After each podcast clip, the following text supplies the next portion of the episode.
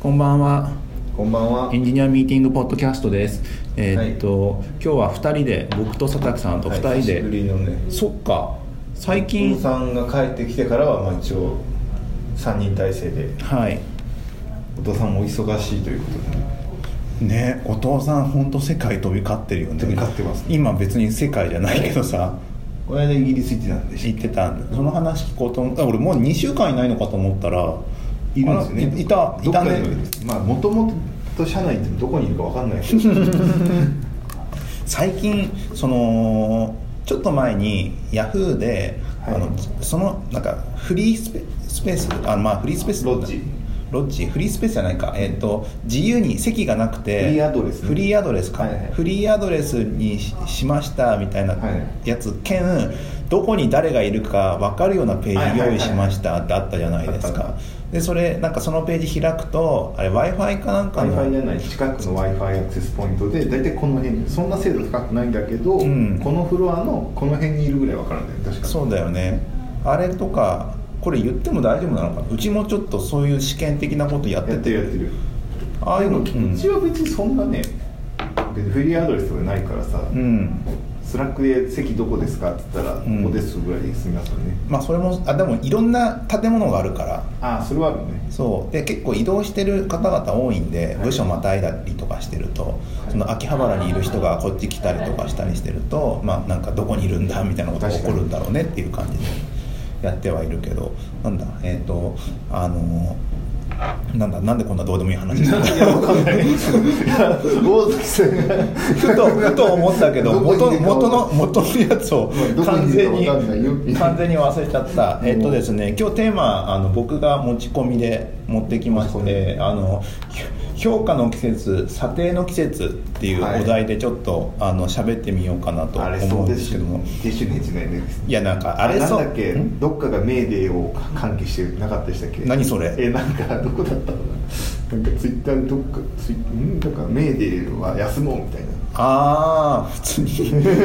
な なんかそれが観光庁がやってんじゃないかと。あそうなんだ。最近のその給与とか、まあ、エンジニアでなんか旧新卒採用かな、うん。の給料を上げるっていうニュースがいろいろ出てるわけじゃないですか、はいはいでまあ1000万以上だったりとか、はいはヤフーそれこそヤフーが650万でしたっけ、650万。650万ですわヤフーは。ですよね。スペシャリストでしたっけ？スペシャリスト。忘れちゃったもうなんかいろいろ考えた結果その額なんだろうなって。言ってえうちがまず出てメルカリがその後はい。1週間か2週間ぐらいにして出はい。でヤフー出してって感じですはい。新新卒採用はそうですね。なんでなんか定期的にさ来るよね。こういうエンジニアの その初任給なのか中途の人あのお給料なのかを一回高くす一回高くするっていうか、ねなんかでその度に海外は高い金払ってんだからみたいな感じのことになってでえっ、とまあ前回は多分前回はってこれ何回あるんだろうね今まで。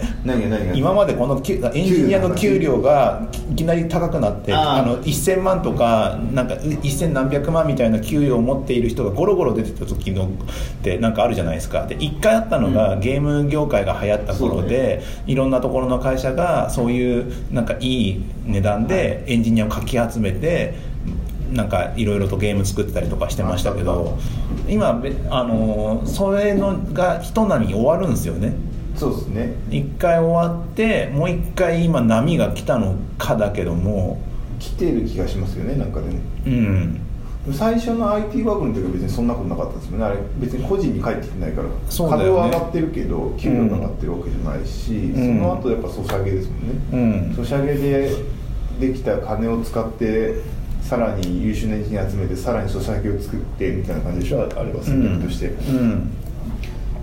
アプリアプリブーム？日本ではアプリブームみたいなかったですからね大体。そのソーシャル以外はゲームとセットだったね。そうそうそう、うん。でもなんかアプリとしてなかったじゃないですか、うん。こういうアプリがすげえ流行ったり、まあ、SNS が流行ったのは LINE ぐらい。はいはいはいだからお金が動くような大きなヒットはソシャゲしかなかったからソシャゲの時はやっぱお金がいっぱい動いた気がしますね。ね。あれだってあれまではなんかさそのなんだっけコンシューマーもそうだけどさゲーム作ってる人あんまりお金もらってないイメージでしたもんね。そうな極端に給与が高い人たちっていう感じでなんかそうなんかまあ人たちっていうか、まあゲームの不況もあったじゃないですか。そそうだね。うん。あれもあったからそんなに高いってイメージなかったけどあそこからゲームの人めっちゃもらってるイメージありますよね。そうですね。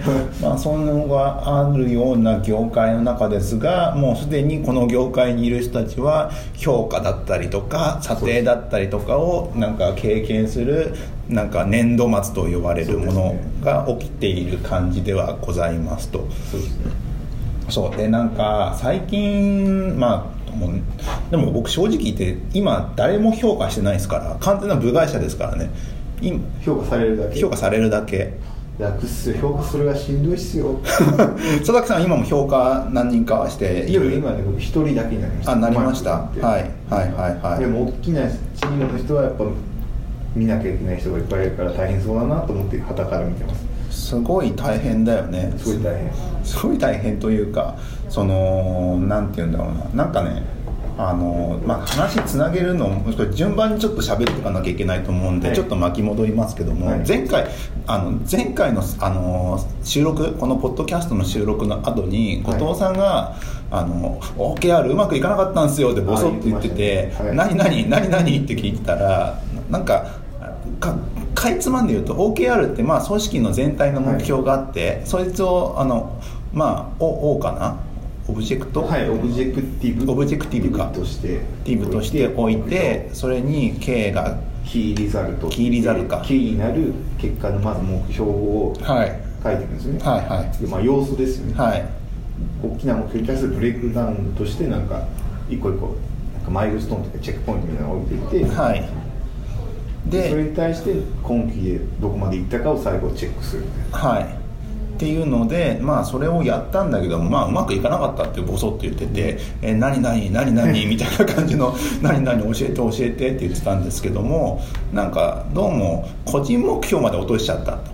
そうですねそうはか端的に言えば、はいなんかい一個一番その何何々、まあ、これを達成するんだみたいなのがでっかいのがあって多分それをブレイクダウンしていって、最終的に会社チーム、うん。会社会社プロダクトでうん。チーム、個人ってなるんですよね大う体、ん、なあってそれでそれをうまく分解して個人にまで落とし込んでなんかあのみんなで同じ方向向いてやっていこうなのかなぐらいの感じのことを思ってたら、なんか違うんだね OKR って。僕はなんか違うらしいですね。僕もよく分かってないけど。まず最初になんかその時後藤さんが言ってたのがあの OKR 別に個人の評価に使わないよって。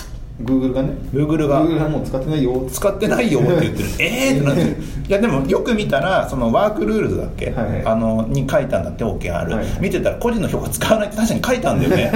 ちゃんと本にちゃんと書いてあったんだけど。何やってんじゃねえかあああそうなっていて。でえマジで？だからやっぱ個人まで落とし込んじゃうと組織の目標ってブレイクダウンしていった時にどっかと絶対どっかとなんか勝ち合うんだってねやっぱね。まあそうよね、あのー。キャリアと事業とプロダクトはずれる時あるじゃん。うん。多分そこだと思うんだけど、うんうんうんそうなんか部署としてさなんか人をいっぱい入れるところとさ人のなんかしなんていうんだろう人をいっぱい入れるところ継続率を上げるところっていうのがさ、はい。それぞれのチームで分かれていて、はい。はいそれが個人目標で持っていた場合に無理無理あの人を連れてくる目標を持ってる人たちは金の力を使ってとかよくあるじゃないですか。ね。ね。広告だったりとかで。そうなってくるとさそういうので無理やり連れてくる人っていうのはさ、うん。早く離脱しちゃう人が多い可能性があるじゃないですか、はい。そうするとそこの目標とカニバるよねっていう。うん。でそうなってくるとあの個人目標まで落とし込んだ上でしかもあのしかもあのそれが評価とかしてとかで扱われると個人はしんどいとうん。なっちゃうからあの実は使う使うのはまずかったっていう話していて、へーってなって。でほなんとなくわかるうん、なんとなく分かるってなってて。でちょっとあの偶然違う会社の方とかと話す機会があってでこの間聞いてみたらなんかうちも OKR 最初やってましたけどあの組織で止めまし止めることにしましたって言ってて、なんでですか？って聞いたら、まあ、個人まで持っちゃうとなんかやっぱそういうカニバル問題とかうん。起こるし、あおまあ、起こるのたいな話をしていてへえ、まあ、そこもへえですよね、へえそなんか OKR って言ってて Google がこれでいけてるぜとか思ったし、はいはい。しかもメルカリもなんか全部じゃなくて一部分で完結するようにやってるみたいなこと話もあってあれ？なんか銀の玉みたいな扱いしてたのにあれ？ってなってさ衝撃を受けたっていうのが。いやーそうそうなんかそんな銀玉ないってか何が正解なんでしょうね。そのまだいいやなんかその個人は個人っていうかその会社としてはその何かしらの指標をもはフレームワークみたいに持っていきたいじゃない。はい。毎度毎度なんか考えるのもあれだしさ、はい。不安定になるじゃん。はい。それどうまく成功してる会社はどういうフレームワークを持ってるんでしょうね。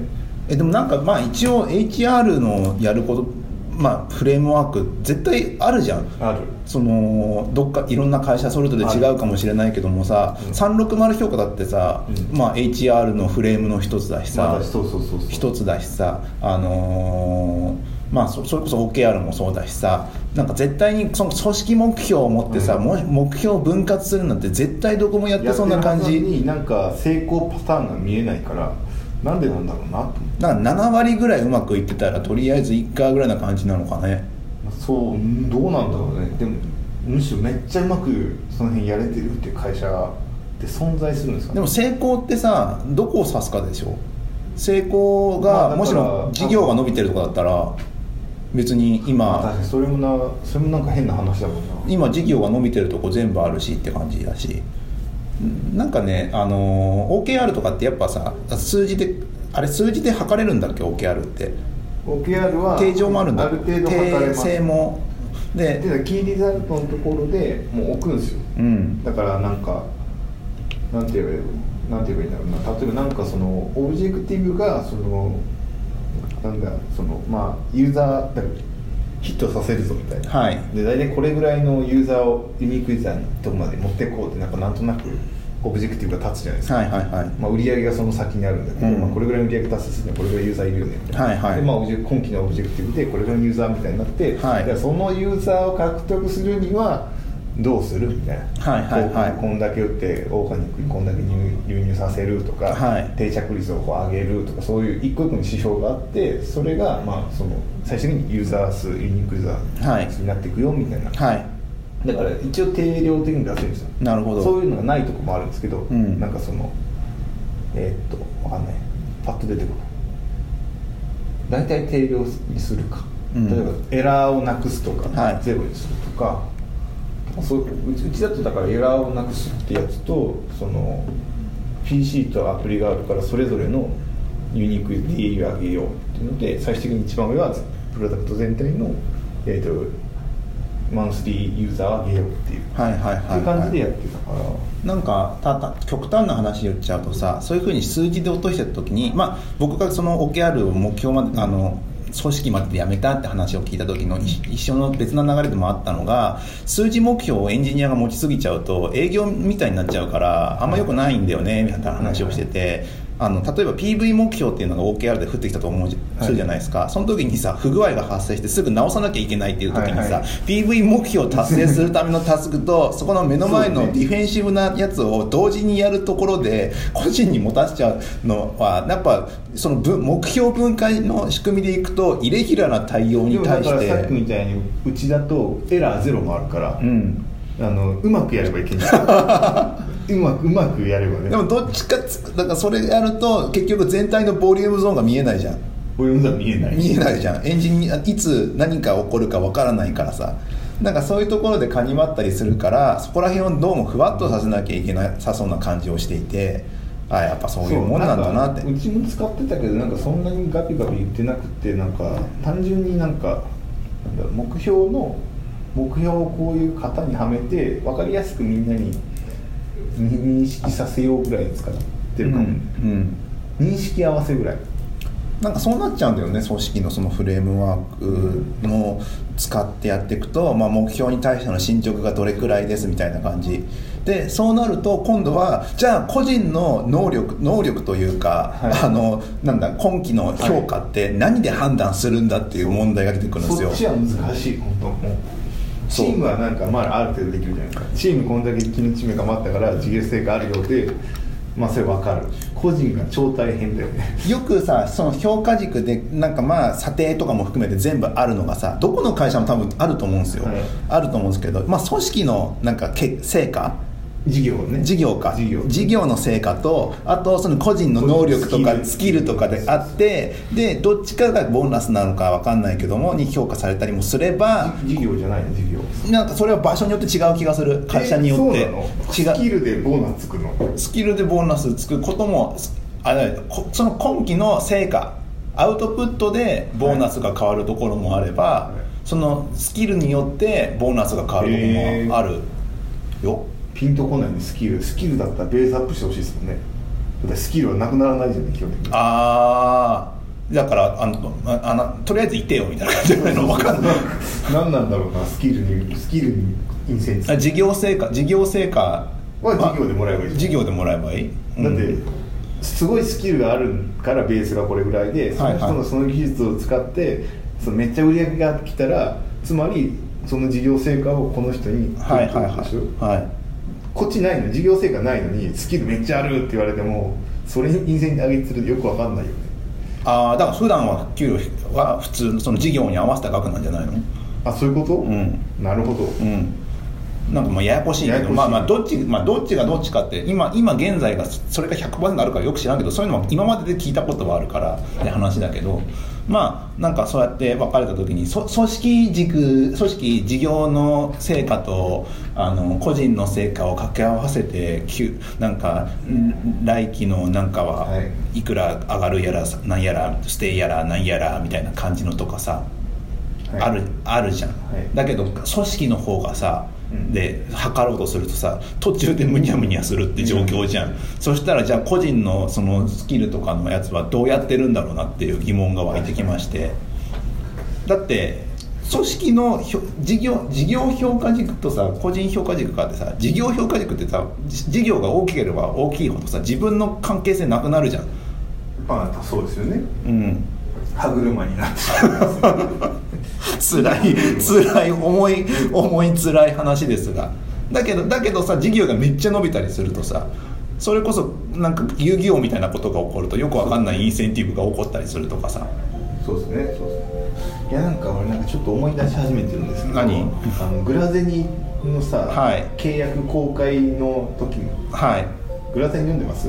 グラゼニは軽く軽くは読んでる。あのその要はその優勝してはい。あリーグ優勝してグラゼニ分かってるのかな、まま分かってる程度みんなあみんなこれ聞いてる人がグラゼニとは何やらって言って野球漫画ね。あのモモーニングでやっているお金にお金に詳しいピッチャーの話ね。それでなんかその年に、まあ、割と活躍してはい。リーグ優勝したんですよね、はい。で日本一になれなかったのかな、はいはい。でその年の契約公開だっつって、はい。自分がどう上がるみたいなんで、せめぎ合うんですね。で自ああはい。分がいて、まあ、そのそいつはそもそも野球選手を年俸でレベル格付けしてるっていうはいはいはい。性格が悪いやつなんだけど、だからはい。俺はこいつより上だみたいな、はいはいはいはい。今期活躍したから俺はここまで上がるぞみたいな、はいでもその若手ですごいやつが出てきてこいつがめちゃめちゃ優勝に貢献しました。はいはいはい。こいつの次の年の契約どうなんねんみたいなのがあって、はい。なんかそういうのに似てるかもしれないなと思思えてきた。ああ事業評価プラス活躍度のあれではい。野球業界ってやっぱ変わるっぽくて、はい。ほんまかどうかわかんないよ。ブラジルの知識によっていやそういうこそういう方がまだ分かりやすいのかもしれないですね。そうっすね。ただ必ず上がるものだと思っちゃダメですねああはい。だからプロ野球の世界だとさ別に優勝しなかったら下がるじゃない、ああま親会社のからのお金が少なくなるから、あはい。だからみんなだからか普通のサラリーマンは評価の時期に上がるものだと期待してるからよくない。あ なんかこのた目標達成すればあ絶対上がるみたいな神話が、はい。実はないぞと。はい思っとかなきゃいけないじゃない、まあプロ野球だと、まあ、下がる可能性が全然あるから活躍しないとっていう。もうプロだねまさにね。そうそう。そう多分その我々甘えじゃない？そのその評価とか査定に不満を感じる上がるものだと思っちゃってるから。はいはいはいはい。粛々と働けば上がるもんだと、はいはいはい。ミスをミスをしない限りは下がらないんだよ。あと思ってるのは多分違うのかもしれないと思います。ーあーなるほどだからベースとかじゃなくて結果が全てです。めそれなんかどうどうなんでしょうね、まあ、プロ野球だってさチームプレーだからさいろいろとあるだろうけどさ。グラデンだと結局その日本一になるとそのボーナスみたいなのが親会社からドーンと入るんですよ、はい。その年の予算が、はい。でそれがその各選手の年俸の反映幅になるんですよね、うんうんうん。でどれぐらい伸びるかっていうのがやっぱそのスター選手とかだとそのなんか伸び率がでかかったり、うん。今活躍したとか伸び率が高かったりで、将来的に期待してるやつに伸び率高かったりするば分配いっぱいするんですよね、はい。そのなそれで優勝してにもかかわらず下がる人とかいるんですよね。ああ今季はダメだったからとか。はいはいはい。そういう世界の方がまだあれなの分かりやすいのかもしれないですねまあまあそうなんですが。今季はこれぐらいの評 OKR はまあ組織でやろう、うん。で OKR に対してなんか結局組織として達成できなかった。はい。すまんってまずないですか、はい。ってことはみんな下がる可能性もあるよぐらいの。いやーみんなみんなプロのさプロのさ意識でさやあまあもちろんなんか会社で入って、まあ、会社はどうでもいいんだけどもエンジニアとして、まあ、それなりにやっぱ専門職としてやってるわけじゃない。そこでまあだけどもさプロプロ意識ってそこまで持つ？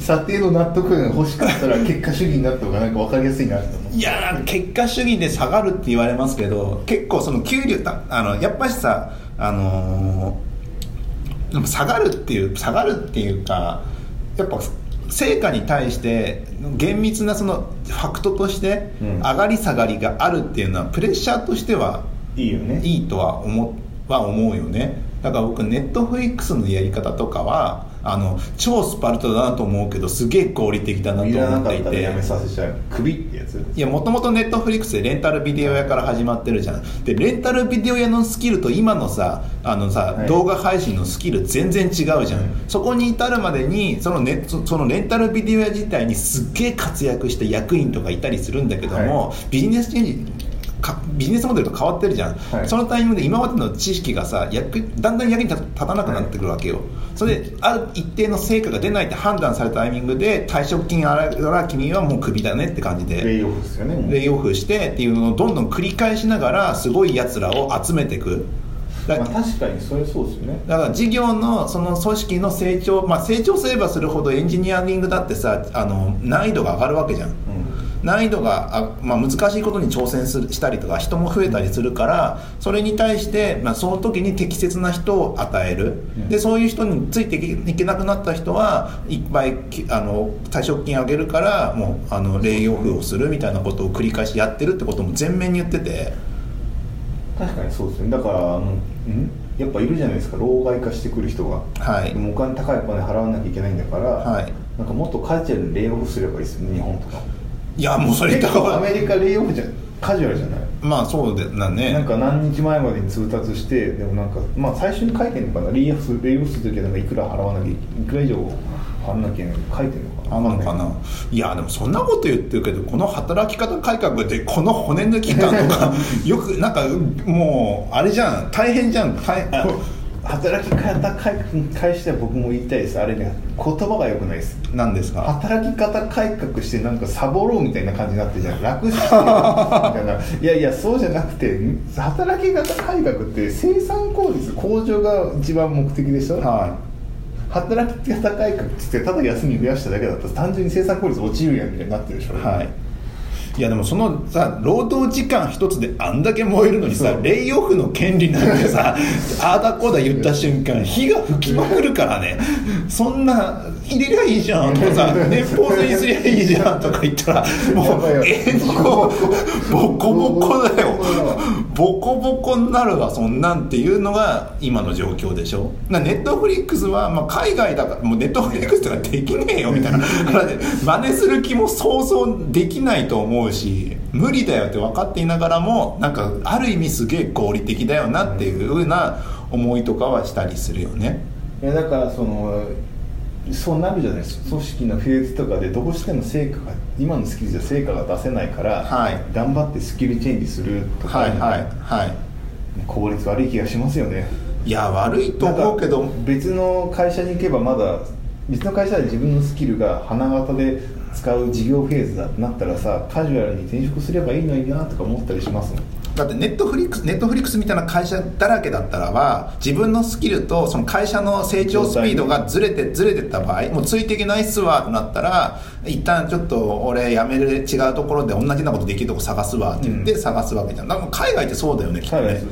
多分そう。そういう感じだよね。だけど国内だとあのーまああのー一応転職の、まあ、だいぶ下がってるけどてかウェブ系だったら転職するコストって下がってるね。下がってはいるもののいるけどもまあなんかあの厳密に言っちゃうと多分ローンとかあったりするからなんかそちょっとあのリスクはあるはずなんだけどもまあまあ、うん、なんて言うんだろう。海外とかよりはやりづらいのは確か。で俺ねこれねすごいそのし新卒3年目ぐらいに何なんだろうと思ってなんか気になっていろいろ調べた時あったんだよね。何をですよねいやだからそのなんかリなんか転職とかに関してなんかどうして日本ではこういうあのなんかずっと大人の人でこうやって大人の階段登って30年とか経って部長になってみたいな感じになんなきゃいけないんだろうなっていう感じに思った時があっていろいろ見てたんですけどもなんだっけななんかねまあもそもそも日本のさあの社会といいますか、はい。まあ、終身雇用前提にいろんなものが設計されてるよねっていうのが大前提にあって。ね消費がそれそれをベースに設計されてるじゃないそうそうそう。なんか家とか車とかそう。あの何？子育てとか。そう。全部それベースで設計されてるからしんどいんだよねあ教育とかもやっぱしその一番あの子供できてお金かかるのって大学入る時、はいまあ、高校大学、まあ、大学だな。大学私立大とか入った時点でうん百万ってかかるわけじゃないですか。でそこに対してそのおじちゃんたちに高くお金が持ってくるように年功序列の仕組みがでこうそうそうそうそう。そこがまずセットで揃ってるんだって、ね。動けねえってなりますよねそうそうままず大前提がそれなんだよ、ね。でそれが今崩れてるからなんかあのやっぱ働き方改革一つ取ってみてもそこのそこのなんか年を取っていくことにお金が必要になってくる人が増えてくるわけじゃん。ね。だからそこでなんかあなんかちょっとした変更にもそのまあまあとだってさ年齢重ねたらさ正直言って若い方が働けんじゃん。そうね。僕だって今36ですけども多分20の頃の方が俺働けたわと思いながら今はそう。普通にやってるから。完全にそうです僕最近10時に寝てますもん 疲れすぎて。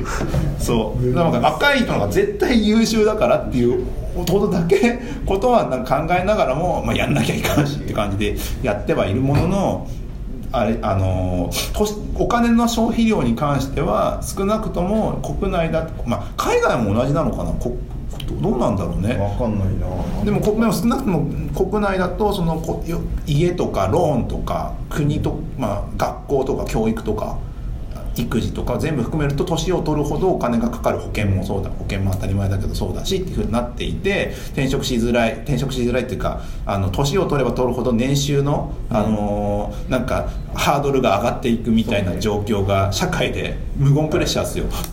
でさらに年金制度が崩壊しそうでしょ、もうはやめれない転職せできないじゃん。あのまあ、自分のスキルがあってそれでそっちをねいけるっていう人は全然できると思うけどもっていうのすごい差がある状況なんだよねだってそんなおじいちゃんになってもさできるものって限られてくるじゃない。思わないなんか。まあね。おじいちゃんになってもできるスキルを身につけなきゃいけないですよ。いやだからコネクションになっちゃうんでしょうね。いや嫌な話だねこれね。そうそうだからおじいちゃんになってもできるなんかそういう誰でもできるけどお金になるスキルをはい。しかもなんか手元に何もなくてもいいみたいな、はいはいはい。が最強の最強の年金だぞと思ってて なんかできないなんかできないかなって探してますもん。ああ一個あるのがない。手相占いです。俺手相占いあさのなんか新宿とかでたまにいるの見てこれは結構ずっとライフラインとして使えるんじゃないかって俺手相占いどうなんだろうね。あれ当てずっぽうな感じちょっといやですもるかなんからある程度なんかメソッドあるんじゃないですかあれ。いやなんかあるかもしんないけどさ絶あれ対もうなんかあれだって AI にとって変わられなさそうですもん。ななんで AI まあ AI で分析できるんいや AI で分析したやつをあ口で喋るでしょ。まあそうでもあるけど結局やっぱ人が凄みを持って喋ればうん。伝わりそうな気がする。から、AI にとって変わらなさそうだから、いけそうと。はいはいはいなんかねこの間なんか街中歩いててこれは結構いけるぞって思って あそうそう。なんでちょっと話戻すけどその組織のやつあるじゃん。組織のやつだんだん金をうん給料上げていかなければいけないっていうのがあってで昔からの大き大手の会社その僕らの世代より全然前の人たちはそれをどうやってその30年間同じ会社に勤めなきゃいけないかって時はい。にどういうふうにスキル上げしてたかっていうと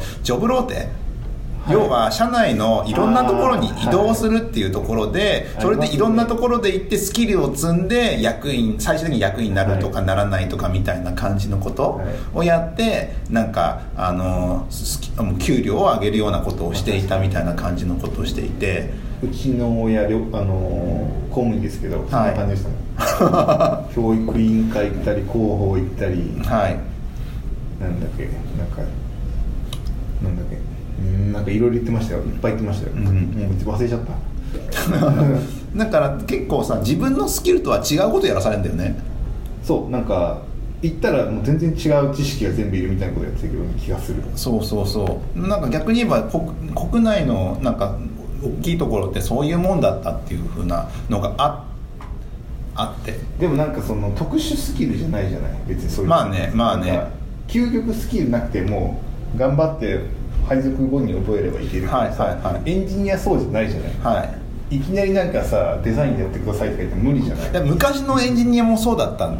え本当いやいやわかんない。デザインをやんないかもやんないとは思うけどもでも基本的にはいろんなところに行かされてなんかしないけどみたいな感じがあったけどもわかんない。わかんないよ。エンジニアもっていうか。でも基本的には今今ってもう絶対スペシャリストがさだって昔こそさなんかその社内のシステム部とかでなんじゃないの？でそのプパソコンしかできない人がなんか別に総務とか行ってもお荷物になりそうじゃない？あでも総務に行っちゃうとさすがにそうかもしれないけど。だって他できなさそうででも今だってさ国国内のテレビ局のさアナウンサーの人事異動みたいなニュースたまに出てくるじゃん。でもあれはアナウンサーとして行くじゃない？でもアナウンサーだった人がさいきなりさ総務に行ったりしてるニュースとかあるじゃん。え本当に？あるあるよあれこの人なんか裏っ側行ったんだみたいな制作局移動みたいなやつとかさあってさ なんか悪いこと喋ったんかなとかいう感じのさ あるじゃん、はいはい。だからそういうだからスキルとか自分のスキルをずっと伸ばしていくっていうところよりもその組織の全体感としてどういうものを学ぶべきかとかマネジメント最終的にはマネジメントを学んでほしいのかもしれないけども、まあ、転々とさせるみたいなことがあってあんまり個人のその能力に対を伸ばすってところにフォーカスされてなかったんですよね。なんかユニクロのエンジニアは必ずユニクロで働かなきゃいけないみたいなやつですね。なんか今そうなのか分かんないけどでもそういうことでそういうのがあるんあるんだよね。その組織。でもななんていうんだろう。そこいろいろなんか話膨らましてもなんか戻り道なくしたな今、うん。組織の組織の目標。だそ個人個人目標を組織目標は今考えないでおこ僕らが考えても仕方ない組織目標は個人目標の話にした方がいい、でも個人目標でもでも給料は自分の能力とは違うところでなんか決まるんじゃねえかなった時にでも個人としては個人としては年齢が上がるごとに給料が高くなっていかないと困るぞっていうここちら目線で考えなきゃいけない。たはい。だそのためにキャリアを考えなきゃいけないですよねはとだけども組織は今言った通り個人のだからお前のキャリアとかどうでもいいから。どうでもええわみたいな感じの状況になっているっていうことだよね。だからそれに対してなんか その評価とか査定とかまあもちろんそこではあるけどもさ査定とかっていうのはあんまりそれこそ年俸制みたいな感じで気にしちゃいけないのかもしれないっていうのは一つあるけどもそんなこと言っちゃうともう働国会のちょっと働き方改革みたいなことが起こるわけだね。だからもう炎上だよねそうですよ。働き方時間とかじゃなくてまず査定制度を国会取り上げてほしいですよね、いやだからだから。働く時間は働くよ。ちゃんと査定してくれればって感じでしょ、はい。我々としては、うんうん。別に働く時間短くならなくてもいいでしょ、うん。これぐらいの時間でもっともらいたい方がいいじゃないですか。はい。休み多いよりもでも そうなってくるとさ査定査定ってするじゃん一応。する。ななんですんのよみたいな感じになるじゃんまあそうですよね、うん。いやだからその当てずっぽうだし。当てずっぽそうですよね。当てずっぽ感をどうにかした方がいいですよななんか組織の納得感とかあるけども今この状況でそのその精度を上げることに対してのモチベーションがどこにどんだけあるんだろうっていう疑問もあったりして。なんかあれですかね。逆にさあの国からうん。こういう職種の人のベース給料はこれっていうのを出せばいいんですかね。えでもそれあるあるよね。あるの？いやいやもう勧告ですよ。強めの？今年はこの業界が結構華やかだったから、うん。これぐらいのその業業界の何？市場というか業界の性能販路っていうんだろう。GDP みたいなやつが あるとしてじゃあこの業界に働いてる人はベースこれぐらいもらわなければならないみたいな。この業界のエンジニアはこれぐらいのベース以上もらわなければいけないとかを指南してほしいですよね。そして照らし合わせていや業界的に結構もう来てんだからここくれないとみたいに言えるじゃないですか。それやっちゃうと国が民間に何介入してんだみたいな話もあるわけ。あのー、うーん。だから参考程度には出す参考程度あるあるかもしれない。それってさあのどっかのさあのリサリサーチ会社が出したさあのよく年収の高い職業ランキングみたいな感じで医者が上とかそうそう。いうの。そうそう。いうののこの業業種のエンジニアみたいな。はい。この業種のデザイナーははい。これぐらい、あダメか。そうするとみんなの給料がバレちゃうからダメだ 社内で。デザイナーとエンジニアに差があるぞみたいになっちゃうからダメか。なんか給料を上げ自分で言う国もあるんでしょ？どんどん自分からアピールするというか。でも僕も基本的にアピールしてますよあら。そんな上げてくれないけど。いやアピールって上げる上げることはアピールってよりもその自分の年収いくらだって公開するところもあるある？あでもグーグルはなんかさそのなんだっけ前あの社内でそのなんだっけスプレッドシートを作ってたでしょ？あそうなんだ。女性エンジニアと男性エンジニアで差があるみたいな。ああはいはいはでそれでみんながその任意で書き込んでいって、いはい。みんな公開してやっぱ差があるぞみたいな。へえそんな。やってるとこはあるんじゃない？でもそこでさえもそういう感じになってことはやっぱしどっかでなんかそのやっぱ査定って難しいんだなっていう。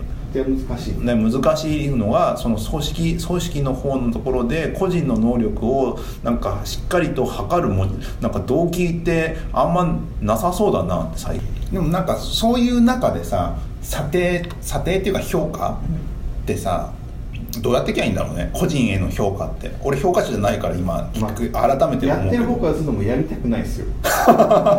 しんどいもう神経すり減らしてやっぱ他人だそうよくよいろいろ考えるとそのさっきの、その壮大なその人の人生のこのステップのところのどっかのうん。階段をこうつけたり外したりしてる作業してるわけでしょ、はいでも実際結果は知らないんだけど そのプレッシャーたるやっぱないよね。ああそうね。だってその評価によってはあこ次はここじゃなくて違う会社でやろうかぐらいな感じのことも起こるからね。そうそうそうそう、うん。だからすり減らしてやってますよ。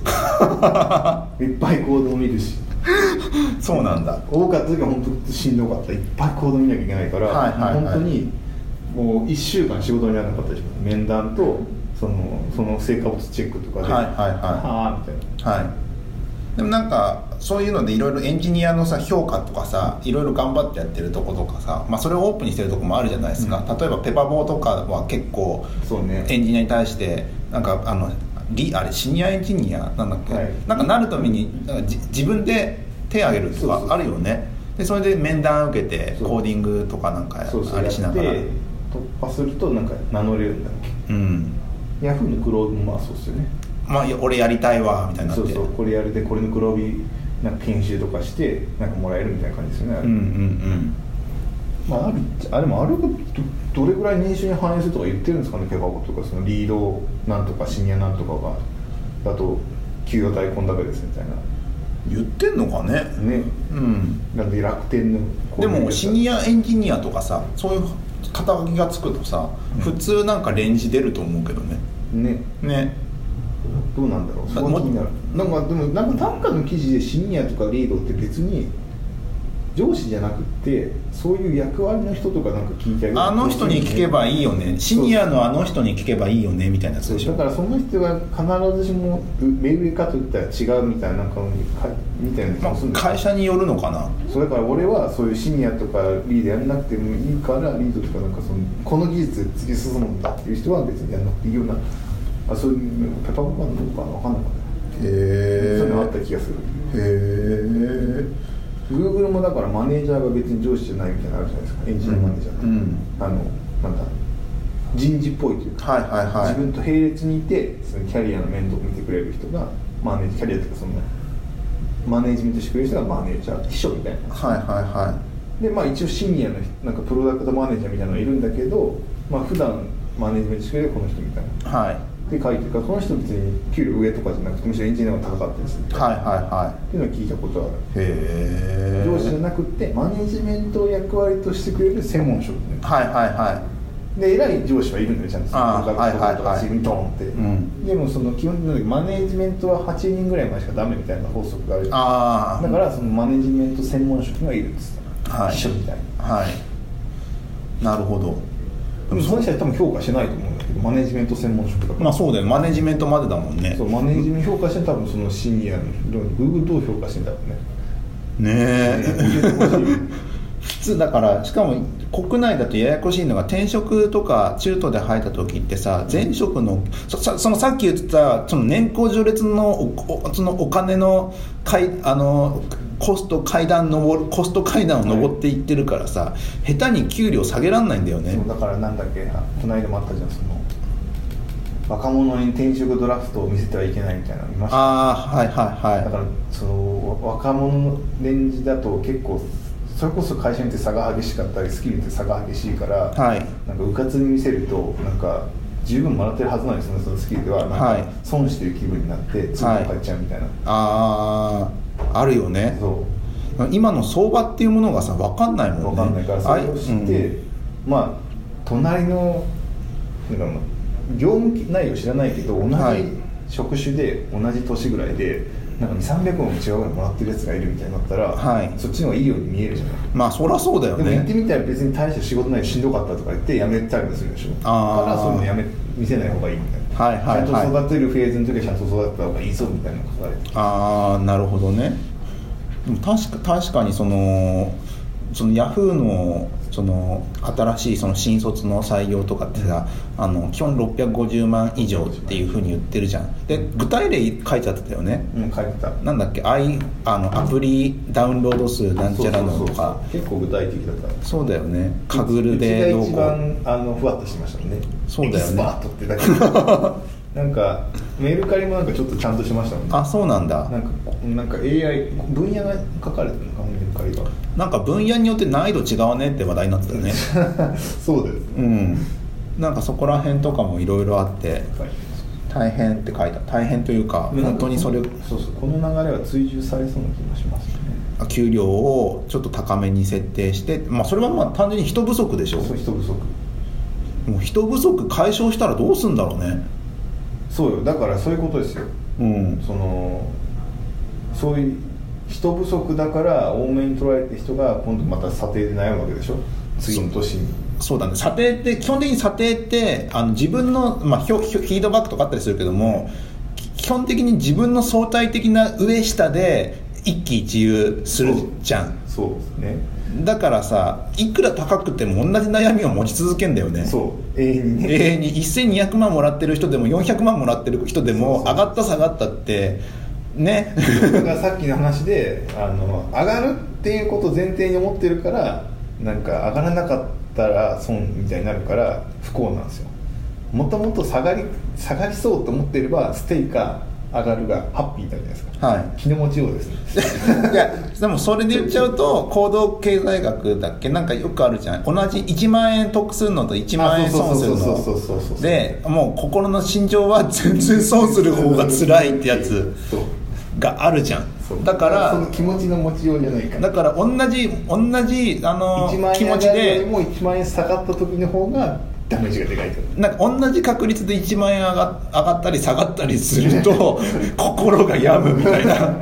で基本的に給料下がるとギスギスするみたいな研究なかったっけ？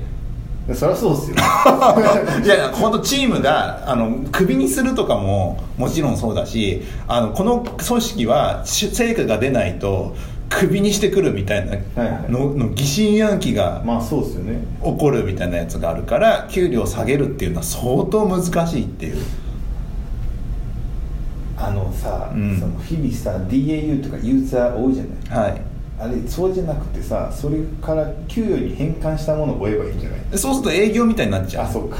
営業はあれじゃんあのーまあ、自分の売ったものに対してのインセンティブがあるから自分のその結果に対して返ってくるからそれを目標を持つとエンジニアは営業みたいな職種になる。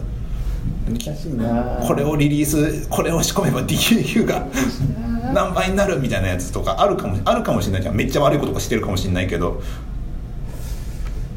うん難しいな。そうそうあのあれですねカヤックのサイコロ級が一番合理的なんだよね。だからだから そういうふうなことをやった結果サイコロ級のあの運はかなり合理的ですねじゃあ。そう。結構正解なんじゃないですか。いやなんかそうだからだ誰もギスギスしないし上がるかも下がるかも分かんないけど、まあ上がったらラッキーみたいな。そう。サイコロに細工とかがない限りは 開示 みたいなことが起きない限りは骨を削ってって。よくできてんなでそういうのを巡り巡ると当てずっぽうじゃねっていうところに行き着く時があるんだけどもそれじゃ多分ダメじゃん。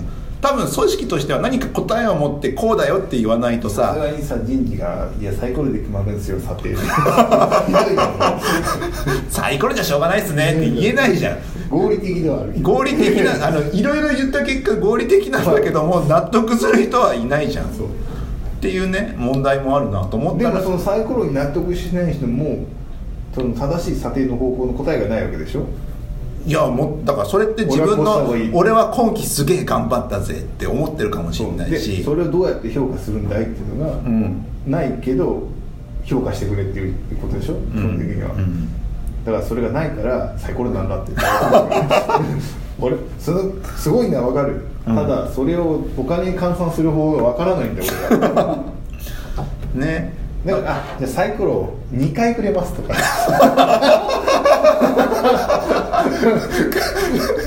一回一回一回一回振って。成果出てるよね。3回ってことだ結果3回とも1が出たら全然6出たりしても少ないみたいな。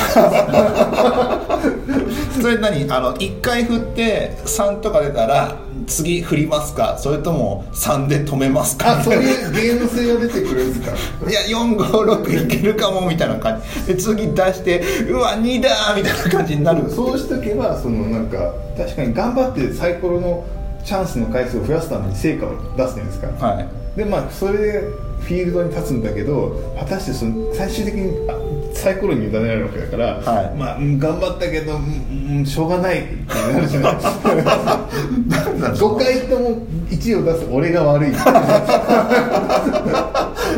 すがにもう納得するしかないみたいなこんなサイコロ級やってる会社嫌だって言い出したらおしまいだけどね。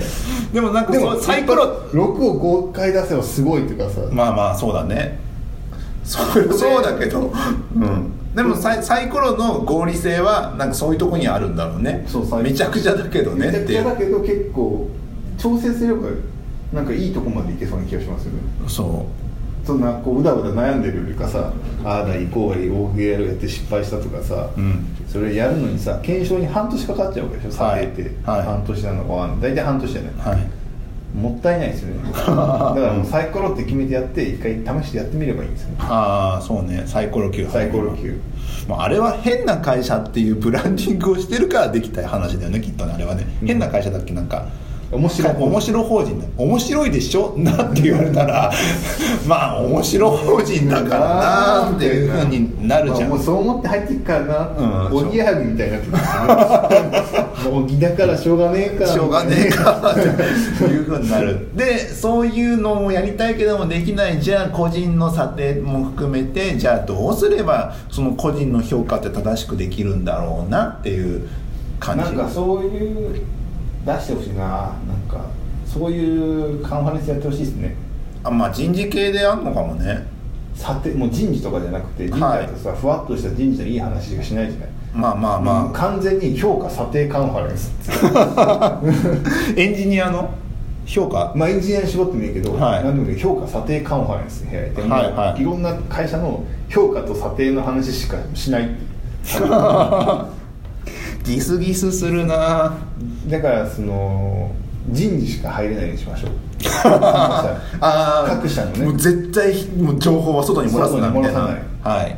で人事のその人事人事のメールで名刺を持って確認してかつ電話かけて人事にその人いますかって言っていませんって言われたら排除されるみたいな。徹底して排除組で。完全に。完全にシャットアウトしてやればだって人事の人たちみんな査定とか評価悩んでるはずじゃないですか。はい。でもなんか情報あんまないし、はい。だから藁にもすがる思いで OKR とかやってるわけでしょ、はい。絶対ですよそれ。やった方が。はい。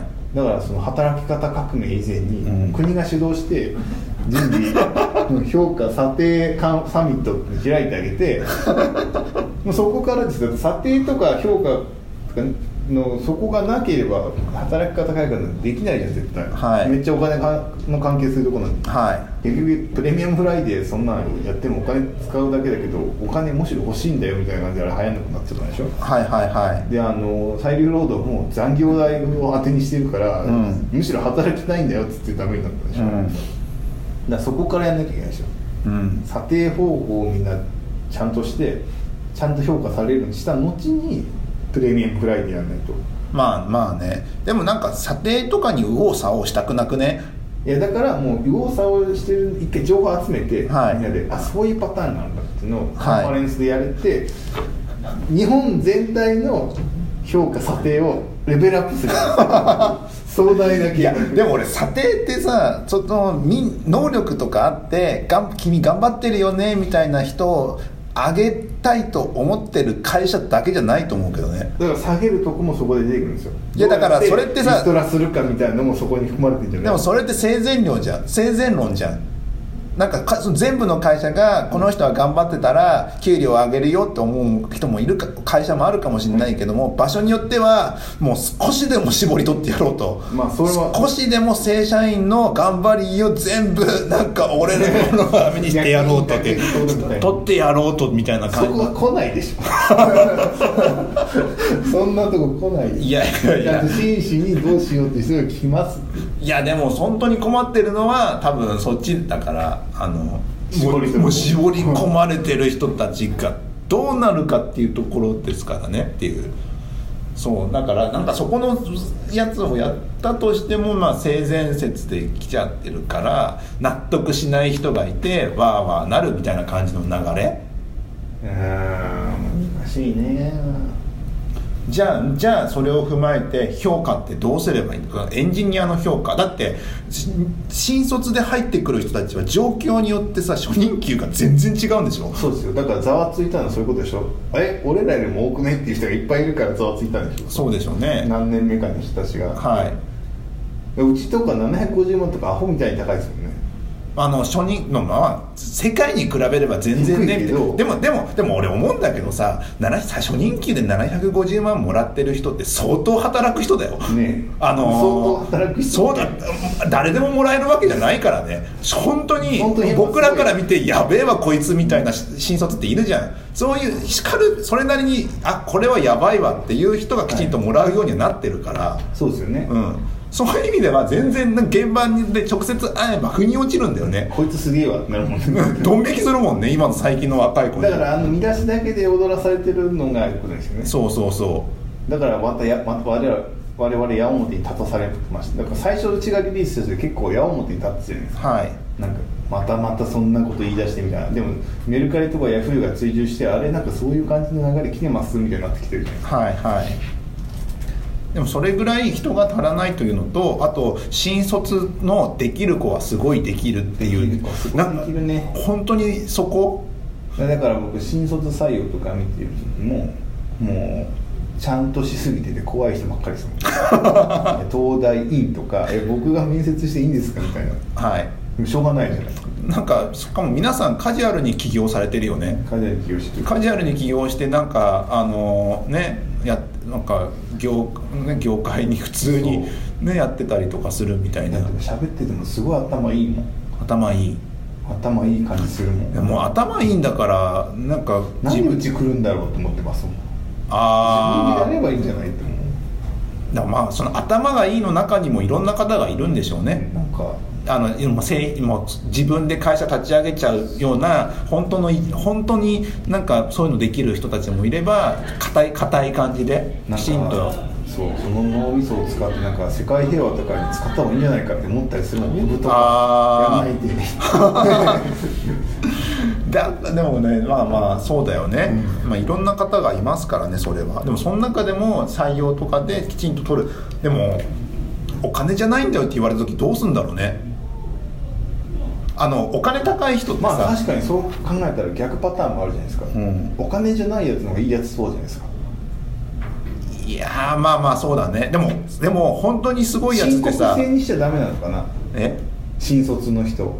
自分で？自分の給与を書いて、うん。ダーンって出すの？ダーンって出すああそれまた査定査定のなんかカンファレンス学生もやらなきゃいけない。自分はどれくらいの金額ですかっていうのをやってもらわなきゃいけないじゃん。それで自分の金額これぐらいだよっていうさ能力テストかなんかしてさ。いやあなたなんかいける感じがするかなっつってこう出してくるじゃない。ですか、はい。でもやっぱいいやつほどそんなあなんかこれ僕査定やってる時によく思うんですけどえっと技術力のあるエンジニアほど自分を過小評価するんですよね。であ技術力ないエンジニアの方が過大評価するんですよ。だからそのてっぺんが自分の中のてっぺんがもう低いからすぐはいてっぺんいっちゃうんですよ、あはいはいはい。技術力ない人って、はい。その上が分かんないから、はである人は技術力。本当ははい。100やりたかったんだけど、はい。80ぐらいしかできませんでしたって言うんですよ、はい。20はもう少し頑張ればできるかもしれないけど時間なかったとか、はいだからいい人ほど過小評価するから低めにつけるはず、はい。そいつが本当のいいやつだっていう。でもそういうそういうのをさなんかいろんな情報を取ってきてさ、なんか、まあ、ちゃちゃんとなんかできるようにしたとしてもさ、まああのまあ学まあ、学生の話に戻るとその学生で査定を自分で考えてこれは自分の推定年俸いくらですっていうふうに申請して会社がそれを採用するみたいな。今今さ逆転職ドラフトあ逆なんだっけ？なんだっけ？会社説明会じゃなくてなんだっけ？なんかね逆求人あの昔の求人のせイベントだったらば自分たちから会社のブースに行って会社の説明企業がブーをスを出して学生がお客さんで来る。そうだったのが今は逆もうもう完学全生がブースを出してお客さんが人事ってそうそうそう。お客さんがその学生のところに行って話を聞くみたいなところになってるからそこに自分のうん希望年収希望年収はいくらです？学生が座って入れ替わり立ち替わり人事が来る。ね。そこで推推定するっていうのをやんなきゃいけないやんなきゃいけないっていうか私450万で結構です。みたいなことを採用するかしないかみたいなことまでやる。でもでもさなんかそこまでいくとさ今度は自分の収入自分の収入はどれくらいになりそうですよみたいな感じのことをあのー多分そのなんちゃらネクストとかなんか自分のその就就職サイトかなんかでなんとか診断とかいかないローン診断みたいな感じのさ ノリでさやんなきゃいけないわけじゃん。ででも出てきた結果はさあなたは300万ですみたいなこと出てきた時にさショックを受けたりするとさ AI が俺の給料を決めるなみたいな話が出てくるわけでしょ？なんかあるよね。あの就職でなんかあの一次面接を AI で判断するようにしたあらふざけるなって怒ったっていうのがあってさああれもそうじゃん。その転職あ就職新卒採用のサイトで学歴あはい。で学校をあの早稲田で男にしたら全部空席にななったとかそういうのがあるじゃんそそれも同じような感じ AI でやるなみたいな感じになってくるってそれで怒られるみたいなでもなんかさ今ってさ別に性的解析行動結構できたりするから、はい。ある程度はいきそうだよね。でもそれをそれそれをさややるやるとさそういうようなさ非難も来るしさ。でもこれさ新卒採用だけじゃなくてさ中途も中途も給料決めるとこも全部そうだよ。だってあのき給料とかで能力でさやるって言ったら能力でさきちんとさちゃんとインプットがあの、なんか要素があればさその人のさそのこの人の能力はこれだけあってその結果金額はいくらですっていうルール決めは多分できんだよね。だってセンター試験ってそういうもんでしょ。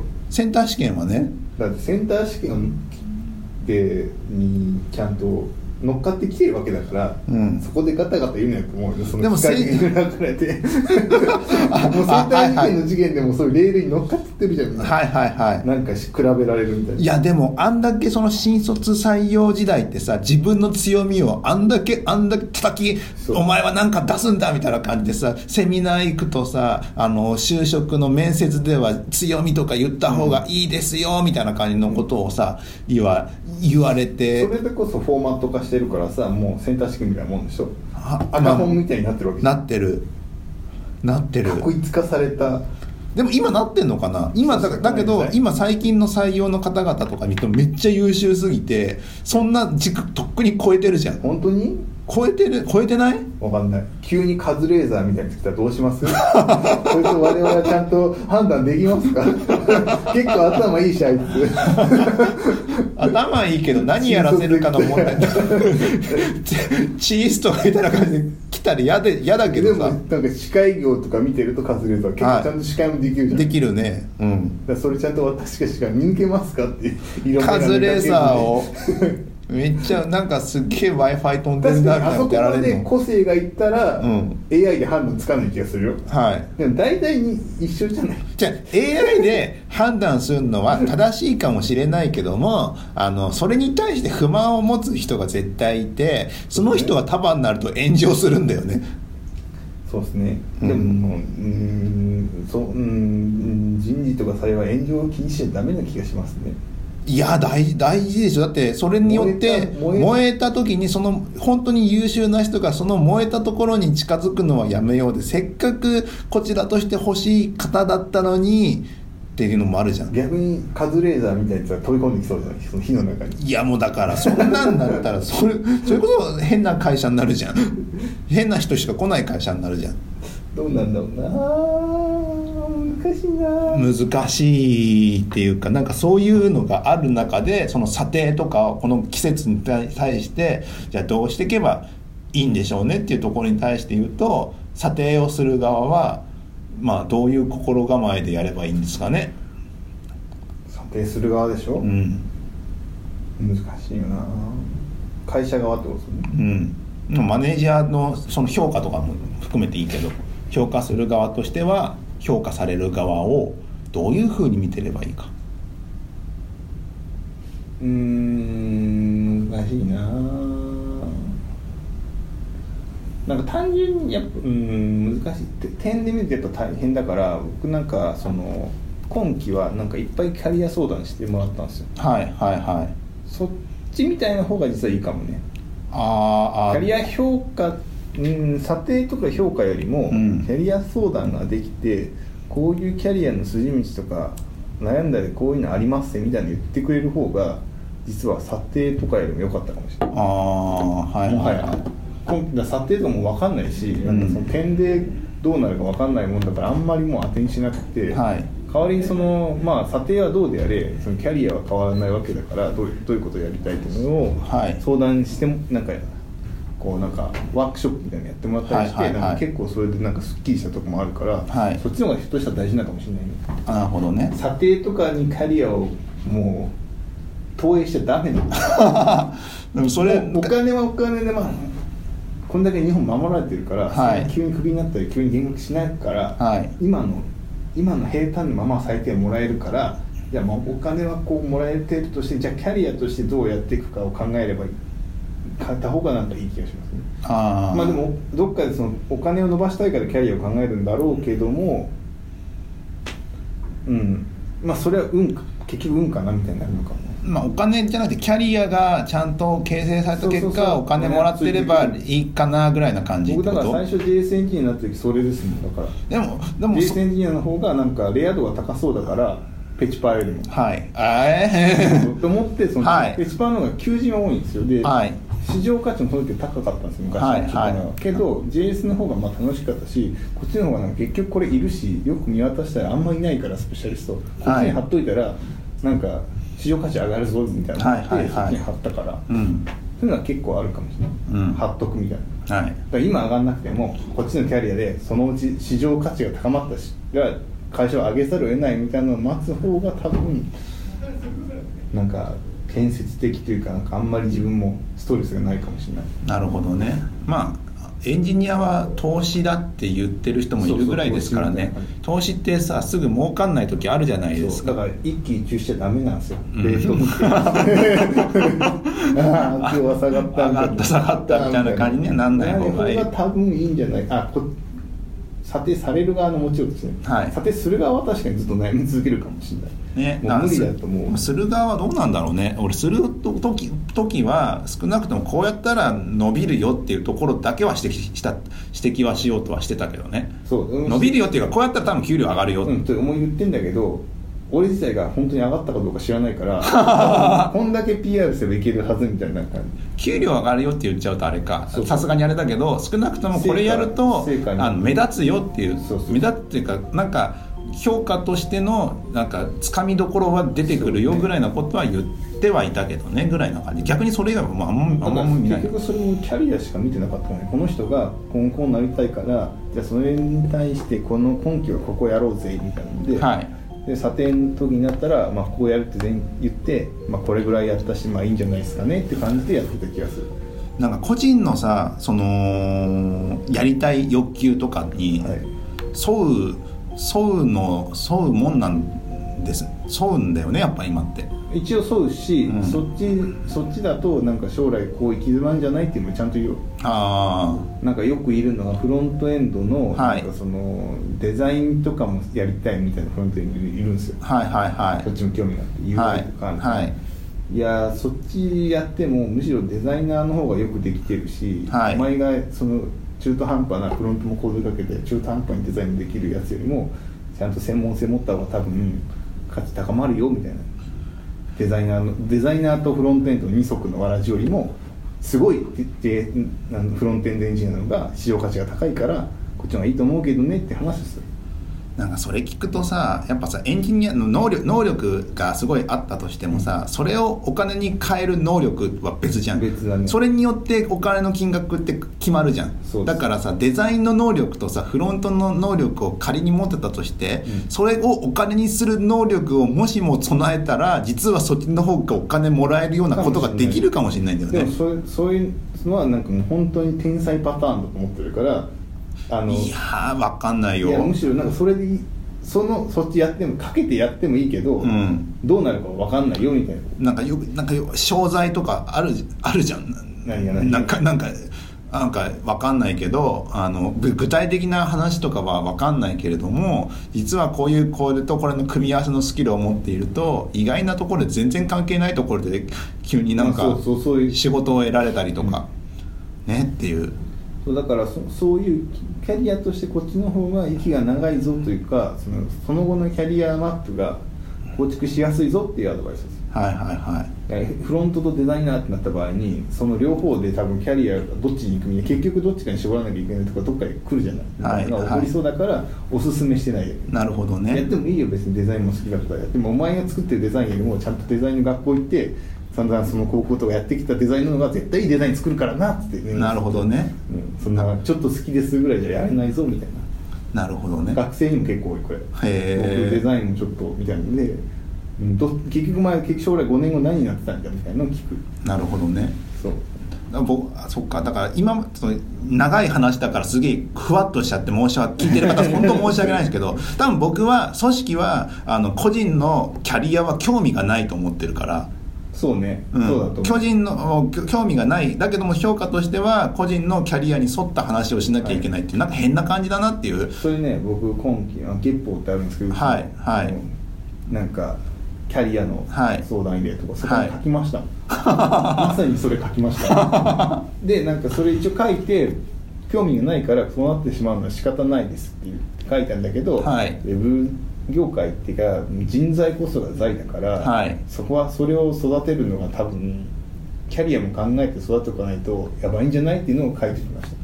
いやでもどこをどうね切り取ってもね個人のキャリアパスの興味ってねないと思うんだよね。だから R&D とかじゃなくてなんて人材 development をするためにキャリアのことを考えておかないといけないんじゃないって。だからいやだってさ大学ですげえ研究した新卒の子をさ高い額で取ってきた方が正直効率よくね？ネットフリックスみたいにまあさ確かに。いやそれができないからってクビにできないからクビにできないってことはなるべくいい人を取ってまあダメな人も取取れちゃうからダメな人をそのいい人に持っていくっていうその人材デベロップメント法をやった方がいいぞっていうのを書いてなんかそれも昔聞いた話に戻ってきちゃったね、まあなんかでもだからそういうのがなかなか難しいから育てた方がいいんじゃないかって言ってでも Google とか他のところとかってさあの自分らで育てるよりもよそから自由な時とか効率よくねってなっちゃったっていうところが来てだけどそれをなんかそれを全部の会社やっちゃうとそれこそ上と下のそのなんだあの格差みたいなのがすげえ起こるから多分社会的にはよろしくないことが起こるんだね。からアメリカの社会とかサンフランシスコではカジュアルにできるけどさ、うん。その日本とかでそんなことできないじゃん。できないできない。だからやっぱその育てるしかないんだなっていうのをなんとなく実感するっていう、うん。だから頑張ろうみたいな。そう。そこそうだね。そこはこなんか現現実理想はこうなんだけども現実こうだからこれをやんなきゃいけないよねっていそうそうう。感じ。で片やその世界とかですげえかあの優秀なもうあのーファングなのかわかんないけども、でっかいところ、うん、Facebook だ、Google だアマゾンだみたいなところとかだと、まあ、アマゾンとあどうなんだかわかんアマゾンすげえ階層でやってる気がするけど。アマゾンはし逆にしだってあんな KPI 主義なとこないから、はい。絶対個人目標とかに KPI を持ってるはずじゃないですか。どっちかだねそうなると、まあ、そこまで落とし込んでなんか不満不満とかおお前はくもう数字を伸ばせよドライに KPI、KPI ってやってる会社が最後の最後人材ってこうふわっとしてたら嫌じゃないですか。どんなことでも KPI で計測できるようにしようとしてるのにもかかわらず評価のとこだけなんとなく頑張ったねはなんかない気がするんだよな。それぐらいドライにドライにできるもんなのかね。かもなんかありそうじゃない？アマゾンぐらいになると。ああ普通の会社で真似しちゃできないのか。うんなんかアアマゾン式みたいになるんじゃない？やっぱそのドライだけど、はい。ドライを受け入れてやってるみたいなもん。はいはいはい。ありありそうだけどもうなんか採用の時にそう言われそうな気がする。あ Amazon とかだったらもう。はいはいはい。アウトプットとか。まあうちはこうういう評価体系でやってるから、はいあの毎年毎毎年こうやって評価をしてあんたの給料決まるから。じゃあなんか最初に言ってそうじゃない？もんまあそうだね。でやってなんかアマゾンが一番合理的かもしれない。知りたいねアマゾンの評価制度。そうだね。な合理合理的ならみんな納得すんのかな？な一部は納得するんじゃない？それで。納得しない人もいるのか。納得しない人も多分そんなんで測られないぞみたいな人もいるだろうけど、うん。逆にその人の方がなんか明確でなんか無駄なこと考えなくていいから楽だわっていう人もいるんじゃない？ああそうす。る二択だとどうなん？だまあまあじゃあ会社を自分で選べばいいんじゃないかなそれ。まあそうだね。結論結論としてはまああんま気にすんなよみたいな。査定とか評価とかあるけどもあの企業とか組織とか事業とかもいろんな状況とか社会とかもあるあったりすることによって自分で決める自分の給料はその自分の能力だけで決まんねえぞと。そうです。だからあのあんま一喜一憂すんなと。もしだからもといってダメとかじゃなくてまあ慈愛みたいなもんですからね。もしも もしもあのキャ給料とかが上げたいとかあんだったらば自分でもう転職するなり、ね。副業するなり自分今だったら自分のその収入のチャンネルって増やせるはずなんでもうそれで頑張っておくれよっていう感じかな。丸ま丸く収まった、丸く収まった。うん。って感じですかねっていう。思うな。なんか僕はだからキャリアを考えて査定に臨んだ方がいいような気がしますねやっぱり。はいはいはい。査定とかなんかその今期目標とかの時にお金を増やすってんじゃなくて、はい。なんか60年後の自分に対して今何するべきかぐらい考えた方がいいよね分かんなくない？まあ分かんないから60老後10年後5年後とかブレイクダウンするでしょ。それで半期みたいな、い。やまあそういうのを考える人もいるけど全員が全員考えるわけじゃないじゃ60ん年後考えてるから占い結構いけるかもだ結果それでしょ？結果60年後はそれなんでしょから僕今ちょっとスペイン語勉強してるともうそれですもん。リスクヘッジですもんだから。めちゃくちゃだもん。はい。なんかひょっとしたらどっかでスペイン語が役立つ時来そう。なんかレア度高そうじゃん、まあみんなスペイン英語行くし、はい。中国語はまあ人が多いから急ぎそうだけどスペイン語とか結構知られてないけど唐突にスペイン語が重要になるタイミングがどこかで訪れるかもしれないと思って、はい。だってスペインって結構スペイン語って結構使ってるから、はい。え？人口的には英語中国語でスペイン語なんじゃないはいはいはい。だからここ第3を押さえておくのは結構ありなんじゃないかと思って。はいはい貼はってます。い貼り方が長期。どっかでなんかスペインがこうスペインだけじゃなくてもいいよ。メキシコとかでもいいだけだから、はい。がすごいなんかメキシコ来たーってなれば、はい。その時あ俺行けるわメキシコのコード書きますよとかできるから。だかはいら昔の日本はそういうわけでしょ、うん。バブルの頃は日本語を勉強して海外から売りに来たわけだからあると思って、はい。あるかもぐらいではい。まあ、本当は中国語が勉強したかったんだけどたまたまアプリが対応しなかったので スペイン語にしようってスペイン語やってなるほど。それぐらいの気持ちでなんかスキルとかも考えた方がいい気がするような。そうですね、まあ、個人でどんだけ責任持ってやるかと企業にどんだけ自分のキャリアパスを預けるかって感じですね。うん。君に預けちゃダメだと思う、でも評価ではキャリアパスのなんかアドバイスをもらうっていう。だからもう僕は査定する側だけどもうそれしかできないから、はい。だってむしろ会社が結局この人いくら上げてくれるか分かってないわけだから、はい。そこを知らないからもうアドバイスにしようがない。んですよまあそうだね。これやったからといって上がるかどうかって言えないんだけど多分はいあなたのキャリアとして良くなってるし、そうなると市場パ市場価値が高まってるはずだから多分上げてくれるだろうぐらいで話してるから、はい。なそっちで考えないと多分無理。正解がないんだよ。正解がないのにああの道先案内できないよ。ゴはい。ールが分かんないのに、まあね。だからゴールは多分人生とかキャリアで考えてもらった方がいいよね。ね。多分それがまあ王道王道というかまあ普通にやるならばって感じで。ただなんか最後に言っとかなきゃいけないのはあの給料こうやっていろんなニュースがあって初任給750万とか、い、や1000万とか言ってくる人はこんなどうでもいい悩みとか全然吹っ飛ぶぐらい能力あるから、ね、めちゃめちゃ高いからめちゃくちゃ高いからね。よし俺行ったるでってやつは多分もう向いてないから。向いてないからやめた方がいい。本気だからねっていう。だからそんなことしなくてももらえちゃう人ですもんね。そうそうそう。だからそこはちょっとあのみんなあの間違えない方がいいよっていう。感じですね。だからイチローがいくら欲しいとか言わないじゃない。言わないできちゃう人だから。ねそう。だからそこそこをもうなんかやってるからお金に動機を持つのはなんか良くないんだろうな。自分の能力研ぎ澄ませる本気で研ぎ澄ませればみんな認めるからねこの業界ねっていう。そこら辺は。いいバロメーターないじゃないですか。600万ですげえとかめっちゃもらえてんじゃんみたいな人はもうその資格がないから多分。はい諦めた方がいいよっていう、ああそうだからななんか。君らもう少しなんか穏やかな世界でちょっとスキルを貯めてからあ俺じゃあ今これぐらいの価値があるから転職しようってやった方が多分いいっすよね。ね、だから難しいよね。お金をなんかバロメーターバロメーターっていうか、あので釣るとなんかそういうそうなんか変な感じになっちゃうけども本当にできたお金関係なくよくわかんない能力を発揮している。なんかああのねまあ すげえなっていう感じの超人みたいな人もいますからね。でも前地さんはすげえお金に役どいっすねまた別の能力だから。あのはい。人めちゃめちゃできるんで。すねはい、そんはい。そんなわけで、えー、とちょっと今回長かったですがここまで聞いてくださった皆様ありがとうございました。感想などはエンジニアミーティングポッドキャストツイッターで「ハッシュタグエンジニアミーティングポッドキャスト」で書いてくれるといただけるとあの読んで喜びます。はい。はい。最近なんかポッドキャストあれなんであのいっぱいででき出過ぎちゃってるんでそうですね。もう群雄割拠ですよ。うん、もうなってるしちょ若干僕が生活忙しくなってるから、はい。ちょっと月1ぐらいにするってやいう。っていきとかが今来てますからね。来てますやねっていきの勢いがやばいっすよ。でも俺一回も聞いたことないんだけどもやっぱ勢いがあるんですね。勢いありますね。へー。やっぱ出てくるゲストとかも結構あれだからお有名な人？インターネット業界で。有名な人が多いから、はい。力を持ってますね。そうなんだ。なんかモグラとかあの秋葉のクラブとかでイベントやってんじゃないかしら。え？